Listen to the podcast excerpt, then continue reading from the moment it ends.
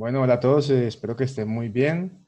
Eh, hoy tenemos en nuestro podcast eh, Voces Reales a Alexander Murillo. Él es profe de tenis de la Universidad ICES, trabaja en la Liga Vallecaucana de Tenis y también trabaja en la Fundación Centro Educativo del Movimiento, FUSEM.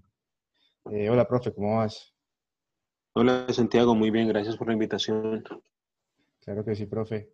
Eh, profe, contanos, ¿qué, ¿quién sos? Qué, qué tanto has hecho eh, en estos años? Qué, cómo, ¿Cómo te está yendo ahora? Danos una presentación tuya. Y bueno, eh, mi nombre es Alexander Murillo. Soy un joven que se crió y se levantó en la Comuna 20 de la ciudad de Cali. Tuve la oportunidad gracias a unos amigos de conocer el tenis de campo. En su momento inicié trabajando en este medio gracias a un torneo que se estaba realizando aquí en la ciudad de Cali, en las instalaciones de la Liga Vallecaucana de Tenis. Eh, digamos que llegué al deporte por error, pero ahí, ahí comencé a hacer carrera. Me gustó, me gustó el ambiente que se vivía, eh, las dinámicas que se manejaban en torno al deporte, la gente con, lo, con la que uno socializaba y bueno, poco a poco me fui metiendo en, el medio y, decidí formarme para ser entrenador. Gracias a Dios, con los diferentes directivos que, tuvieron la posibilidad, o que tuve la posibilidad más bien de, estar vinculado, me apoyaron mucho en su momento y, logré, logré con la liga llegar a tener muy, muy buen reconocimiento, tanto a nivel de liga como a nivel de clubes y a nivel nacional hice algunos pininos. Mm, ya después eh, inicio con mi preparación académica, soy normalista superior, eh, docente. Esto lo hice como complemento a lo que era el tenis de campo porque me gustaba mucho la pedagogía, mirar nuevas formas de enseñanza y aportar desde, esa, desde ese conocimiento al, progreso del tenis. Mm, digamos que eso es parte de, de esa base de lo que pues posteriormente me llevó también a tener una fundación. En la actualidad también soy el representante o el presidente de un club deportivo. Y bueno, son todas las cositas que he hecho en torno al deporte porque en su momento fueron eh, los espacios que me dieron la mano para sacarme muchas cosas que tal vez habían sido nocivas para mi vida. Entiendo, profe, qué interesante. ¿Y ya cuánto tiempo llevas eh, con el tenis de campo y el deporte en general? Mira, yo inicié en este cuento del tenis aproximadamente a los 16 años. O sea que ya llevo más de 20 años eh, en el medio. Llevo 23, 23 24 años en promedio. Sí, llegué más o menos a los 15. Y bueno, mm, todo ha sido gratificante realmente. Las experiencias vividas, todo lo compartido, lo que podido aportarle a la comunidad eh, ha sido muy, muy positivo. Realmente ha sido muy importante el deporte en mi vida. Sí, ya, ya llevas uf, bastante, profe. Eh, yo creo que pues de los que nos están escuchando, varios son de la, de la ICESI, pues eh, los que hayan jugado tenis tienen que conocer al profe, que es yo creo que de los mejores que, que hay en la, en la U.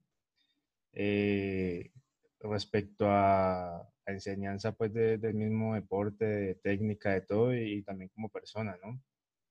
Eh, Muchas gracias. Claro, profe. Eh, profe, para pasar a hablar del tema pues que estamos viendo ahorita, el coronavirus y todo esto, ¿qué fue lo primero que se te vino a la, mente cuando ya en los medios de comunicación y todo se empezó a hablar de que se podía instaurar una, una cuarentena? Mira, Santiago, yo en el momento, la verdad, no, no lo asumí tan que iba a ser algo tan fuerte.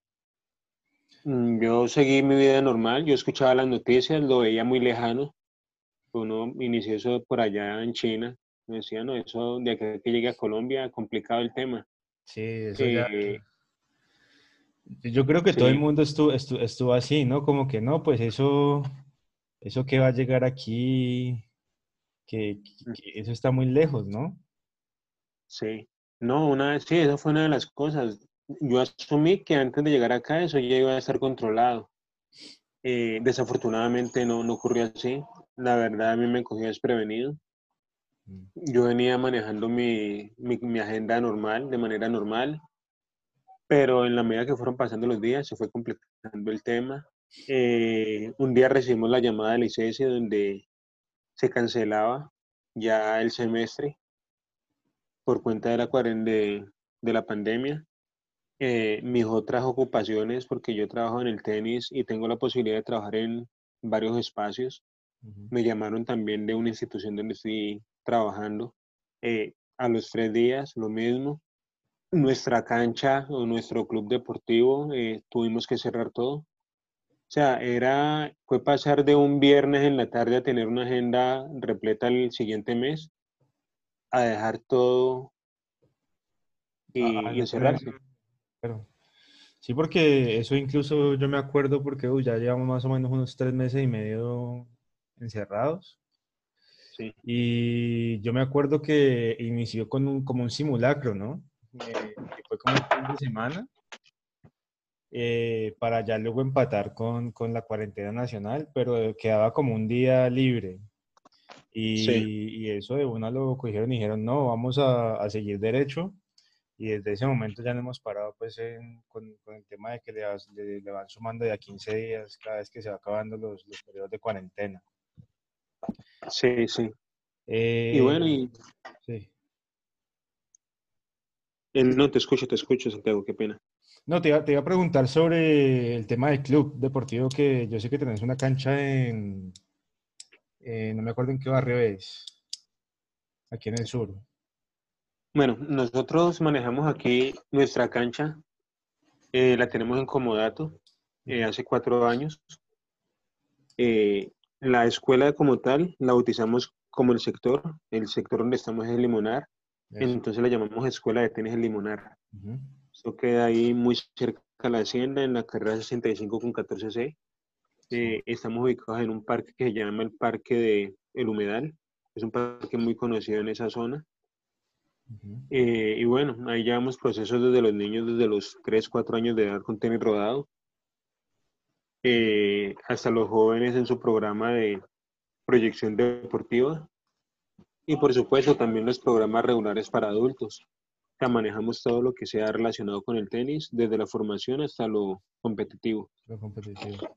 Y, y entonces esas actividades se pararon y, y, se ha tenido contacto con las personas que, pues, que, que van paulatinamente a la, al, al, al, club a entrenar y, o han tenido algún tipo de, de, estrategia online, pues como para que la gente no pierda eh, el ritmo o alguna cosa? Sí, sí, hemos tenido muchas estrategias. Una de ellas es esa conexión virtual. Afortunadamente, eh, ahorita las redes sociales, digamos que suavizaron mucho el camino para que las personas estuvieran conectadas a través de estos medios, el equipo de profes, pues nos reunimos de forma general, eh, regular más bien. Eh, establecemos unos protocolos ahí también para trabajar con, con las diferentes poblaciones. Eh, subimos videos, mmm, le escribimos a la gente, ya tenemos creado unos grupos. O sea, esa conexión no se ha perdido. Estamos ahí, digamos que conectados de forma continua. Y también las personas eh, que están dentro de nuestros procesos también se han mostrado muy receptivas, también nos escriben mucho, están muy pendientes de nosotros y bueno, digo, digamos que ha sido algo que en medio de la dificultad se ha mostrado que estamos rodeados por muy buenas personas, por buenos deportistas. Qué bueno, profe, me alegra mucho. Eh, y, para vos, ¿cuáles han sido los mayores retos, digamos, eh, respecto a todo este tema de la virtualidad en el deporte, que es algo que, que prácticamente no se había visto antes? Definitivamente el deporte te invita a interactuar de forma directa con las personas. Yo creo que eso ha sido lo más difícil que, hemos vivido. Eh, lo digo en lo personal. Yo soy una persona que me gusta más el contacto, eh, el estar ahí, eh, interactuar. Entonces, e, ese tema e-, ese tema ha sido el más, el más complicado. Sí, claro, me imagino, porque es que es totalmente diferente vos estar ahí con la persona, digamos, en el, pues ya en el tenis como tal, eh, de ver cómo está haciendo el movimiento, si lo está haciendo bien, si lo está haciendo mal, si hay que cambiar algún, algún tema, pues, de, por ejemplo, el agarre de la raqueta. Eh, pues sí, yo me imagino que eso hacerlo online es prácticamente mm, es muy difícil, de no ser imposible. Pues. Claro, no, imposible no es, pero, pero sí es muy, muy diferente. Ahí hay actividades que se prestan, pero el deporte ya cuando lo, lo miramos en ese punto de detalle es muy complicado porque los canales de aprendizaje son, son muy variados. Eh, y yo creo que esa dificultad también se la ha presentado a la Secretaría de Educación. Eh, hay niños que aprenden más estando con el profesor ahí al lado, escuchándolo, eh, interactuando con él ahí presencial, que a través de una pantalla. E, e, e, ese límite es muy, muy fuerte. Hay personas que para corregir un, detalle técnico necesitan sentir que el profesor les coja la mano y les diga dónde debe ir la mano para el agarre. Eh, no sé, que les hablen ya ahí al lado, que realicen un gesto que él pueda ver desde diferentes ángulos. O sea, son, son muchas cosas. Y a pesar de que la, la conectividad ha sido buena, eh, aún presenta muchas falencias porque nosotros somos seres de, de interacción. Claro, nosotros somos eh, seres sociales. Exactamente. Incluso yo, yo recuerdo que en las clases de tenis de la universidad uno, uno iba a entrenar, pero también iba a socializar, pues uno iba a, hablar con, con, con, con, los profes, con los mismos compañeros y uno tenía un momento, digamos, de, eh, para desestresarse de todo el ámbito académico, ¿no? Por supuesto. Profe, respecto a la universidad, ¿qué, qué ha pasado en estos momentos? Eh, ¿cómo qué, qué, estrategias han tomado pues, eh, con los profes de tenis y con los estudiantes? Bueno, en este momento eh, la universidad está trabajando con grupos reducidos. Realmente ellos ya iniciaron, si no estoy mal, la semana pasada con laboratorios. Mm, vienen manejando una muy buena dinámica con todo relacionado en cuanto a la seguridad de los estudiantes y de, y de los colaboradores, siempre a la altura. Pero en cuanto al deporte, eh, desde Bienestar Universitario se, se realizó una pausa hasta el próximo semestre. Mm, hay algunas actividades que se pueden hacer virtual, como aerorumba. Eh, hay algunas, en este momento no las tengo presentes, pero son como tres o cuatro actividades que sí se prestan para manejarse de forma virtual y que tengan un, un resultado, que tengan un verdadero impacto. Sí. Eh, pero la universidad como tal ha estado muy pendiente de nosotros, eh, los profesores del área de deportes principalmente, y bueno, todos los de bienestar universitario, que sí fuimos los más afectados, no porque la universidad no quisiera, no quisiera contratarnos, sino porque desafortunadamente el gobierno ha estado divagando en cuanto a los protocolos y a las medidas de seguridad que se deben tomar entonces los dejaron maniatados. En este momento es el tiempo que el Estado como tal no ha presentado unas reglas claras para el regreso a ninguna actividad. Sí, eso, sí, sí, continúa, continúa. Eh, y están cambiando de parecer cada semana. Entonces, lo que decidió la universidad para no afectarnos a nosotros fue decir el contrato este semestre pues se para. Ya en el 2021, Dios mediante, retomamos una vez ya el Estado, que es el, el que tiene la palabra en ese momento, pues ya autorice. Porque en este momento las universidades no pueden utilizar, por ejemplo, los, las zonas deportivas, principalmente para los deportes de conjunto, que son los que manejamos ahí en la ICS. Ah, pero yo, eh, va hasta 2021, el, el parón. Claro. Mm. Sí, sí. Eh, o sea, en cuanto al deporte, eh, no, hay nada, no hay nada establecido.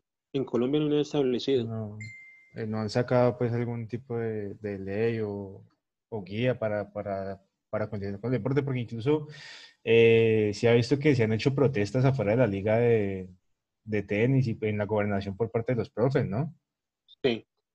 Sí, hay un movimiento que, se, está, se está formando a raíz de, de lo que se ha puesto en evidencia.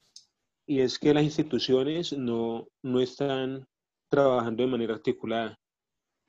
Eh, la Secretaría de Educación dice una cosa, la Secretaría del Deporte dice otra cosa, la Secretaría de Salud dice otra cosa. O sea, cada secretaría toma, eh, digamos que su postura frente a lo que está ocurriendo, pero al momento de articular ese conocimiento y ponerlo en función de, la comunidad en general, eh, no es así.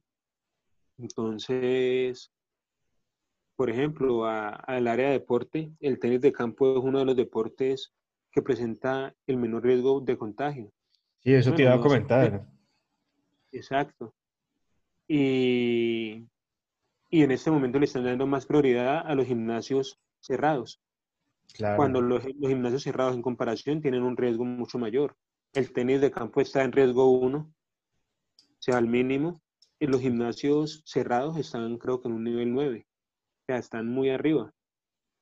Y entonces ahí es donde uno no comprende cuáles son la, los lineamientos o los parámetros que están tomando para ese tipo de decisiones.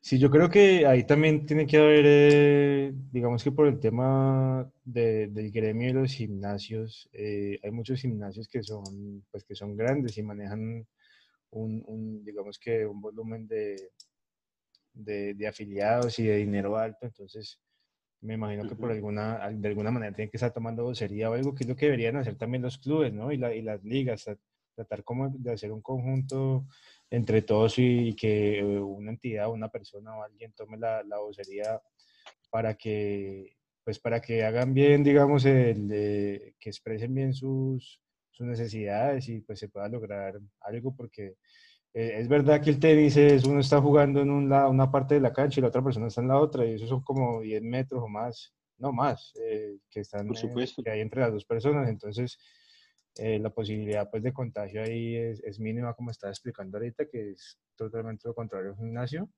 Y pues yo creo que con las medidas sanitarias, pues uno, uno puede hacer el deporte normal. Por supuesto. Eso pasa por el compromiso de cada persona de cada, de cada uno de nosotros como entrenadores y también de las personas que quieran realizar su práctica deportiva. En nuestro caso, por ejemplo, ya tenemos montado todo. Nuestra, nuestra escuela ya tiene montado protocolos, mm. ya tiene montado todo el esquema de bioseguridad. Mm, estamos a la espera. Ya, de hecho, Secretaría de Salud ya nos dio el aval, pero no, nos, no podemos abrir hasta que Secretaría del Deporte nos dé el aval. Y nosotros ya cumplimos con todo. Sí, eso es un... La verdad yo, yo creo que el gobierno sí tiene que tomar pues unas decisiones en conjunto y, y también tratar de como evitar esa, esa separación que hay entre entidades y trabajar de manera conjunta, ¿no? Sí, hay, uno en ocasiones piensa que es demasiado juego de egos. Sí. Demasiados egos y, y así no se puede andar. Así, así no, no se puede lograr un avance realmente. No, no, porque eso para todo, eso para eh, el sistema económico, para todo. Y eso termina afectando a, los a las personas más muy vulnerables. Sí, así es. Bueno, profe, eh, pasemos a la, a la fundación. Fundación Centro de Educación del Movimiento. Sí. Eh, ¿Cómo nació esta idea? ¿qué, ¿Qué es lo que hacen? ¿Por qué lo quisieron hacer? Bueno, nosotros eh, nacimos como, como algo que necesitábamos comenzar a retribuirle a la sociedad. Como te dije, yo llegué al tenis prácticamente por error, a través de un par de amigos. Pero en el medio del tenis, digamos que hay varios niveles. El, el nivel básico, el donde se inician muchos, es algo que son conocidos como los boleritos o recoge pelotas son los chicos encargados de ayudar a las personas que van a jugar a, entregar las bolas pues, cuando mientras ellos están desarrollando su juego o ayudarle en todo relacionado a la preparación de la cancha y parte de la clase del profesor. Entonces es, digamos, como el ayudante, el mano derecha del profe. Yo inicié ahí, yo inicié siendo un recoge bolas en, en un torneo. Y durante todo ese proceso eh, veía cómo llegaban boleritos de diferentes zonas de Cali. Y principalmente, yo te puedo decir, creo que de forma, sin, sin lograr equivocarme, que un 80 o 90% de los chicos que llegan para hacer recoge pelotas son chicos que se encuentran en extracto cero y 3 en promedio, siendo tres los, eh, digamos que los estrato 0 y 3. Entre estrato 0 y 3. Es muy raro, había muy pocas ocasiones donde llegaba un chico de, de estrato 4 o 5, porque sí los hay, a algunos que les gustaba y no porque tuvieran la necesidad, sino porque les gustaba, eh, se iban a hacerse algunos pesos, pero más que por los pesos que se ganaban era por poder jugar gratis, que esa era la otra, ¿no? Vos podías interactuar ahí con muchas personas y, practicar eh, a tu gusto. Profe, para contextualizar un poco eh, lo que nos estás contando sobre los boleros es en los clubes. se va en los clubes, se va en la liga también. Eso se maneja a nivel del tenis eh, los recogedoras trabajan tanto en clubes como ligas y también escuelas que ahorita, durante esta última década, han salido muchas escuelas de tenis que, que no son necesariamente formadas en un club, sino que se forman en, en espacios ajenos a, a, los clubes o, ligas. Sí, arman los, las canchas y ahí ponen la, la escuela, como la que vos administras. Por supuesto. Entonces, esa dinámica ha venido tomando fuerza porque hay muchos profes que se han vuelto independientes, que salen, digamos que del contexto de lo que se manejaba hace algunos años, que era eh, estar directamente articulado a un club o a la liga en su, en su momento. Ahorita ya digamos que eso ha cambiado un poco. Es que también ha habido como una masificación de, del tenis.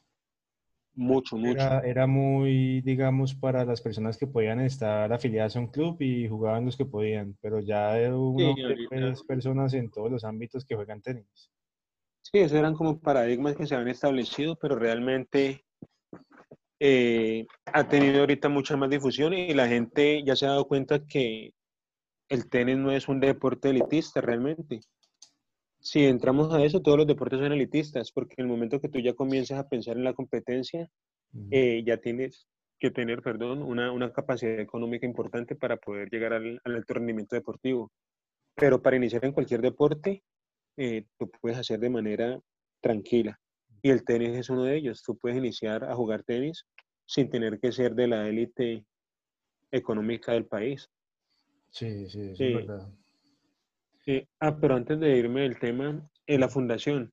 Entonces, a partir de ahí nosotros decidimos eh, entregarle, eh, digamos que a, a la comunidad parte de lo que hemos recibido nosotros en su momento. Ahí iniciamos en la Liga de Tenis con nuestra fundación a partir de un programa que, se llamaba eh, Centro de Educación del Movimiento. Antes de ser fundación éramos Centro de Educación del Movimiento. Era un programa que se dedicaba a trabajar la psicomotricidad, ese trabajo de base en niños de tres años en adelante, porque veíamos que esas eran las edades sensibles para poder desarrollarle muy buenas habilidades y condiciones al futuro deportista. Eh, y de la mano a ese programa financiábamos el apoyo a los boleritos de la liga. Entonces hacíamos torneos los fines de semana, la liga nos facilitaba la cancha todos los sábados en la tarde y en ese horario hacíamos un torneo direccionado a boleritos y aspirantes a monitores, que eran los chicos que ya venían jugando eh, bien tenis, que ya pueden jugar un partido. Entonces los mezclábamos con los afiliados, les hacíamos un torneito, se les daban buenas premiaciones y fomentábamos que ellos entrenaran y le dedicaran más tiempo al deporte. Poco a poco se fue formando la idea de, bueno, vamos a oficializar eso. Ya pasamos a ser Fundación Centro de Educación del Movimiento, como te digo, por nuestro programa CEN. Y a partir de ahí comenzamos nuestro primer proceso, lo realizamos en la Comuna 20, en el barrio Brisas de Mayo, en el sector Pascualito. Ahí nuestro primer proceso fue entregar 70 regalos, más o menos. Si no estoy mal, en ese momento fueron más o menos 70 regalos que se lograron recoger en compañía de una amiga muy cercana. Y, y ahí inició todo. Ya con eso comenzamos ese proceso en la Comuna 20. Y en la actualidad trabajamos en tres pilares fundamentales que son para nosotros la educación, el deporte y la cultura. Eh, en cultura apoyamos los procesos culturales mediante el baile deportivo. Hay muchas academias de baile, de baile deportivo y también de, eh, de salsa al interior de la comuna. Ahí trabajamos esa parte. Nos apoyamos en esos procesos. En la parte educativa tenemos un programa de bilingüismo que se llama Ladera Bilingüe, un programa que cumple con unos estándares muy altos tenemos una directora de programa que es muy exigente y cualificada, por supuesto. Y en la parte deportiva, al interior de la comuna manejamos lo que son los programas de microfútbol. Son torneitos que, que se hacen al, interior del barrio y por supuesto nuestro programa de tenis de campo, que son nuestro pilar también. Profe, eh, yo, yo, he visto aquí en lo que, en, la, en, como en la presentación de la, de la fundación, que, que ha tenido bastantes actividades ¿no? a lo largo de los años, desde el año 2004. Sí.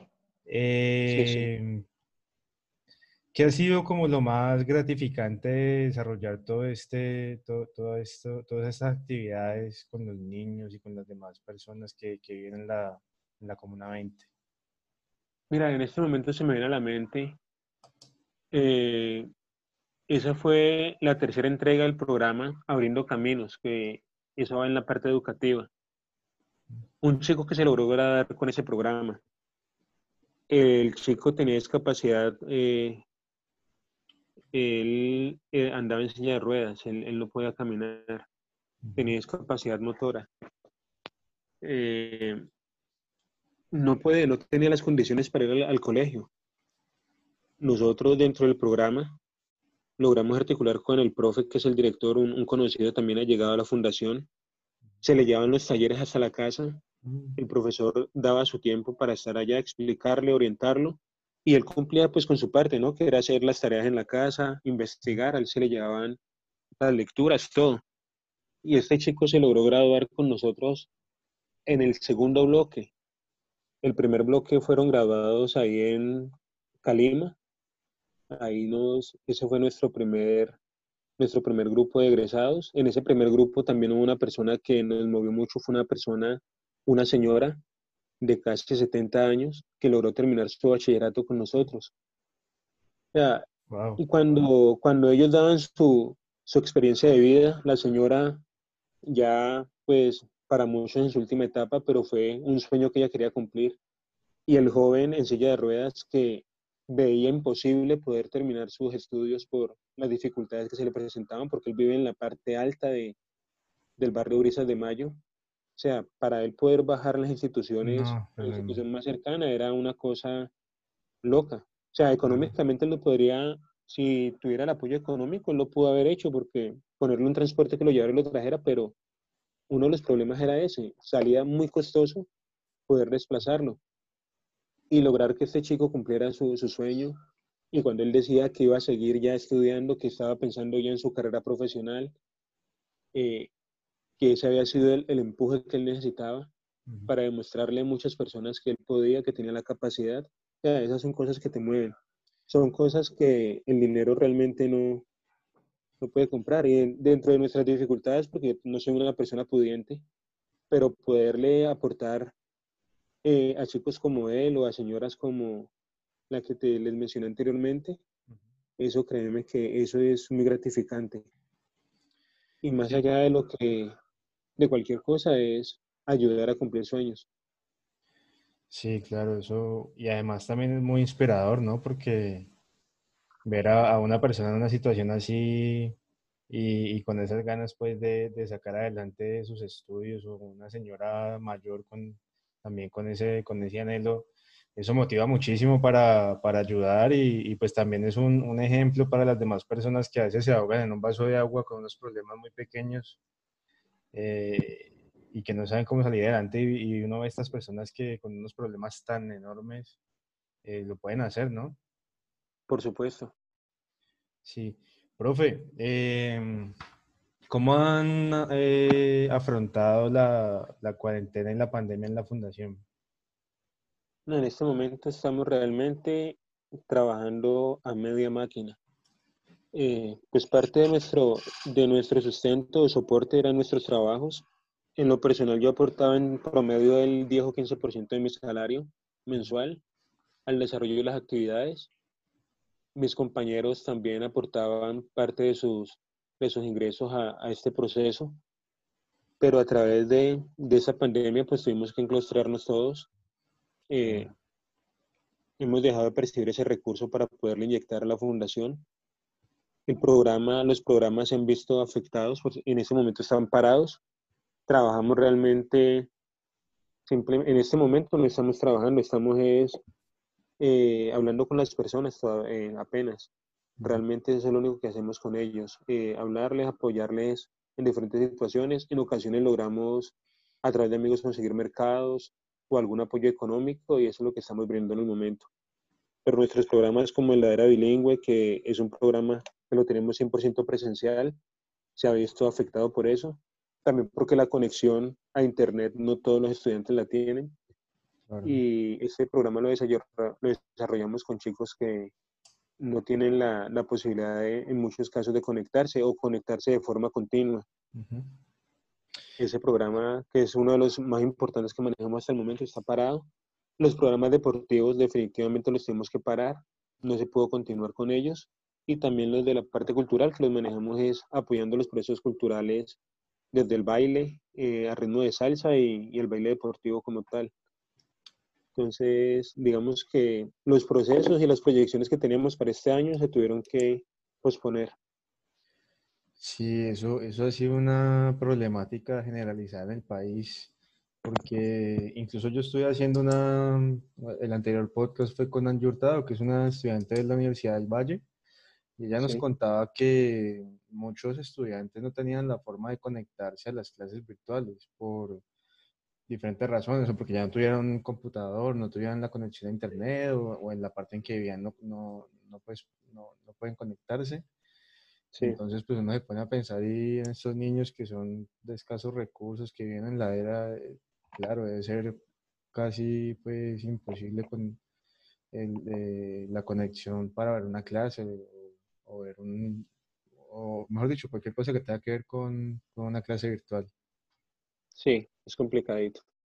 Y, y, ellos han, ustedes han tratado como, pues que me estabas comentando que están hablando con ellos, algunos de los niños han tenido tal vez problemas emocionales o, o algún tema por, digamos que la falta de, de, de conexión con la fundación. Pues no diría que es directamente relacionado por la desconexión con la fundación, pero, pero sí se ven muchos, muchas dificultades emocionales a raíz del cambio de dinámicas. Les, les ha dado muy duro. Claro, me imagino. Eh, porque la interacción han tenido que estar encerrados mucho tiempo. Eh, las dinámicas que se manejaban de forma regular se, han, se vieron afectadas.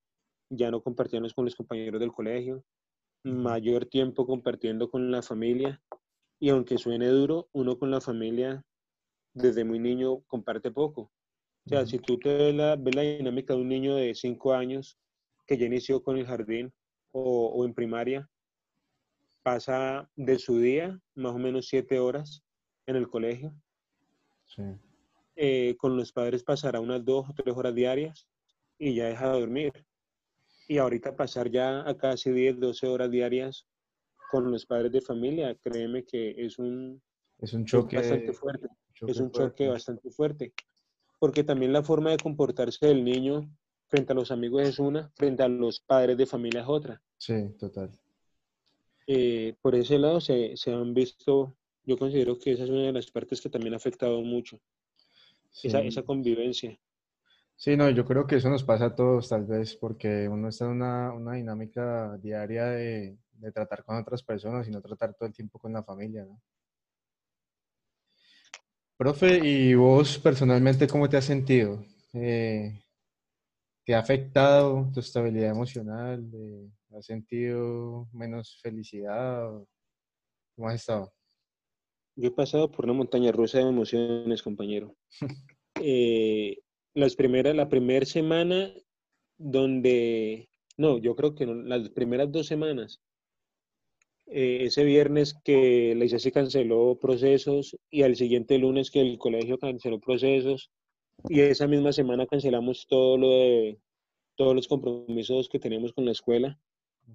Bueno, yo la, los primeros dos días yo normal en mi casa, tranquilo, asimilando las cosas, haciendo ajustes. Ya la primera semana dura, la segunda semana casi que entro en depresión porque yo estaba acostumbrado a un ritmo de vida muy, muy rápido.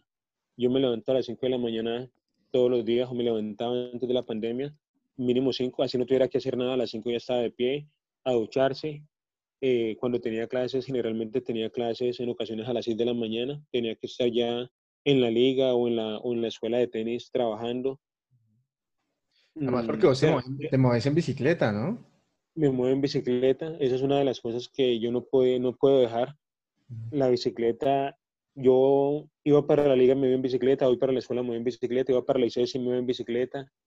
Todas mis vueltas las, hago en bicicleta en la medida de lo posible. Y yo tenía por lo menos dos o tres horas diarias de bicicleta. Ya pasar a, estar totalmente en la casa enclaustrado, porque las dos primeras semanas no salí para ningún lado. no, pues, imagínate. Muy, muy tenaz. Sí, Sí, medio duro. Ya después se fue reactivando la cosa laboral, ya comenzamos a trabajar virtualmente con la ICESI. Entonces, digamos que ya tenía tareas asignadas, ya tenía algo en que distraerme y me ayudó bastante esa parte. La interacción con los estudiantes, sea así fuera de manera virtual, también esa interacción ayudó mucho. Sí. Eh, pero ahora que ya salimos a vacaciones de nuevo, ya comencé otra vez, uy, Dios mío, ahorita que todo parado.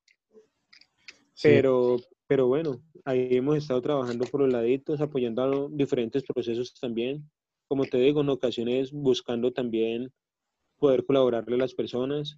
Algunos amigos nos llaman para alguna donación, eh, se entregan. Entonces, digamos que eso también no me ha, no me ha tenido tan, tan enclaustrado. He tenido también cosas en que pensar y, y eso me, me ha ayudado. Pero sí ha sido una montaña rusa. Ha sido una montaña rusa y, y es complicado, es muy complicado. Sí, no, y que también esto ha generado muchísima incertidumbre en todos los ámbitos, en saber qué va a pasar con, con, la economía, saber si hoy nos van a meter dos semanas más de, de, cuarentena o no. Yo creo que ha sido muy, muy, muy compleja la cosa, pero también se han, han salido muchas cosas buenas, ¿no? El tema de, de la generosidad de las personas, de la colaboración, de pensar en el otro. Sí. Yo creo que eso ha, florecido en estos, en estos tiempos. Profe, la última pregunta. Claro, dime. Si vos, digamos que vos sos el alcalde o sos un político que tiene algún tipo de influencia o poder en, las leyes, en, proponer leyes o, estrategias, eh, si vos tuvieras la oportunidad de implementar una política pública, ¿cuál sería? Mira, eh, las políticas públicas, yo creo que Colombia en el papel es uno de los países mejor organizados del mundo. Vos lo que necesites de política pública lo encontrás. El problema no son las políticas públicas, sino la aplicación de las mismas. Lo que decíamos hace hace un momento, ¿Por qué está esa brecha tan grande de comunicación entre las diferentes dependencias? Aquí hablamos nada más del municipio. Secretaría de Salud, Deporte, Educación, Secretaría de Cultura. O sea, cada una tira para su lado, cuando se supone que todas deben tirar para el mismo lado. Yo creo que más que una política pública es, no sé, tratar de buscar las herramientas para que esas dependencias se articulen de manera real, en función de lo que se necesita y es que al final sean lo mejor posible para, el pueblo, que es al final para las que ya están trabajando. Porque más allá de, implementar otra política pública, pues en deporte está todo. Falta aplicarlo, aplicarlo de manera correcta, transparente y que realmente se vean beneficiadas las personas que deben verse beneficiadas. Claro. Eh, eso, es lo, eso es lo que yo creo. Sí, eso, eso, eso yo estoy totalmente de acuerdo. Eh, eso es algo que falta muchísimo en este país y es eh, lo que nos decías ahorita, dejar de lado los egos y siempre buscar el, el bien común de, la, de las personas. Profe, yo también quiero que aproveches esta oportunidad para invitar a las personas que nos escuchan a, participar de, la fundación, de cómo pueden eh, donar, ya sean recursos o, tiempo o, donaciones en lo que sea. Bueno, eh, por supuesto, quedan totalmente invitados. Somos una fundación eh, que trabaja y que tiene un reconocimiento por parte, por parte del público de, eh, de las personas que han sido beneficiadas por nosotros. Eh, trabajamos en la Comuna 20 de la ciudad de Cali. Nos pueden apoyar de muchas maneras. Si desean conocer más de nuestros procesos, me pueden escribir a mi WhatsApp personal 310-356-7520 para darle una información más amplia de todo lo que venimos haciendo, de todos nuestros procesos, de nuestro recorrido. Y si desean hacer algún tipo de donación económica, pues lo pueden hacer a nuestra cuenta de ahorros Bancolombia. Ya se las doy. ¿Tu, tu número de celular cómo era que de WhatsApp, perdón, que se creo que se alcanzó a cortar un poquito la comunicación? Eh, nuestro WhatsApp 310 356 7520. Listo. O nos pueden re- realizar donaciones a nuestra cuenta de ahorros Bancolombia, número 766 808 286 raya 59 a nombre de Fundación Centro de Educación del Movimiento o sus siglas FUNCEN. Mm. Eh, repito el número 766 808 286 raya 59 cuenta de ahorros Bancolombia a nombre de FUNCEN. Perfecto. Eh, también los pueden seguir en Instagram para que vean todo lo que están haciendo con los niños y con las personas de, que participan de las actividades. El Instagram es arroba funsem raya al piso org. Eh. F-U-N-C-E-M raya piso org. Ahí está todo. Yo estuve viendo ahorita y tienen unas actividades muy chéveres, eh, tienen un programa de bilingüismo bastante intensivo, que se nota que, tienen una persona pues muy calificada en ese, en ese ámbito y, y no, me parece muy, muy, muy chévere lo que están haciendo, profe. Eh, es también un ejemplo a seguir que siempre cuando uno quiera pues puede lograr las cosas y poco a poco se van estructurando los procesos. Sí, Sebastián. Perdón, Santiago. Listo, profe. No, pues muchas gracias por, por la entrevista. eh, ojalá que todo salga, salga bien y, y que salgamos pues de este, de este momento de, de coronavirus pronto. Sí. No. Santiago, muchas, muchas gracias por la invitación. Eh, por supuesto, quedo atento a lo que puedan necesitar. Y bueno, y no extender la invitación. Eh, nos pueden llamar, se pueden poner en contacto conmigo, visitarnos a través de nuestra página de Instagram. Y bueno, muchas gracias de nuevo por la invitación y espero que, que tu programa también tenga mucho éxito, hombre. Dice, profe, muchas gracias y muchas gracias a todos por, por escucharnos.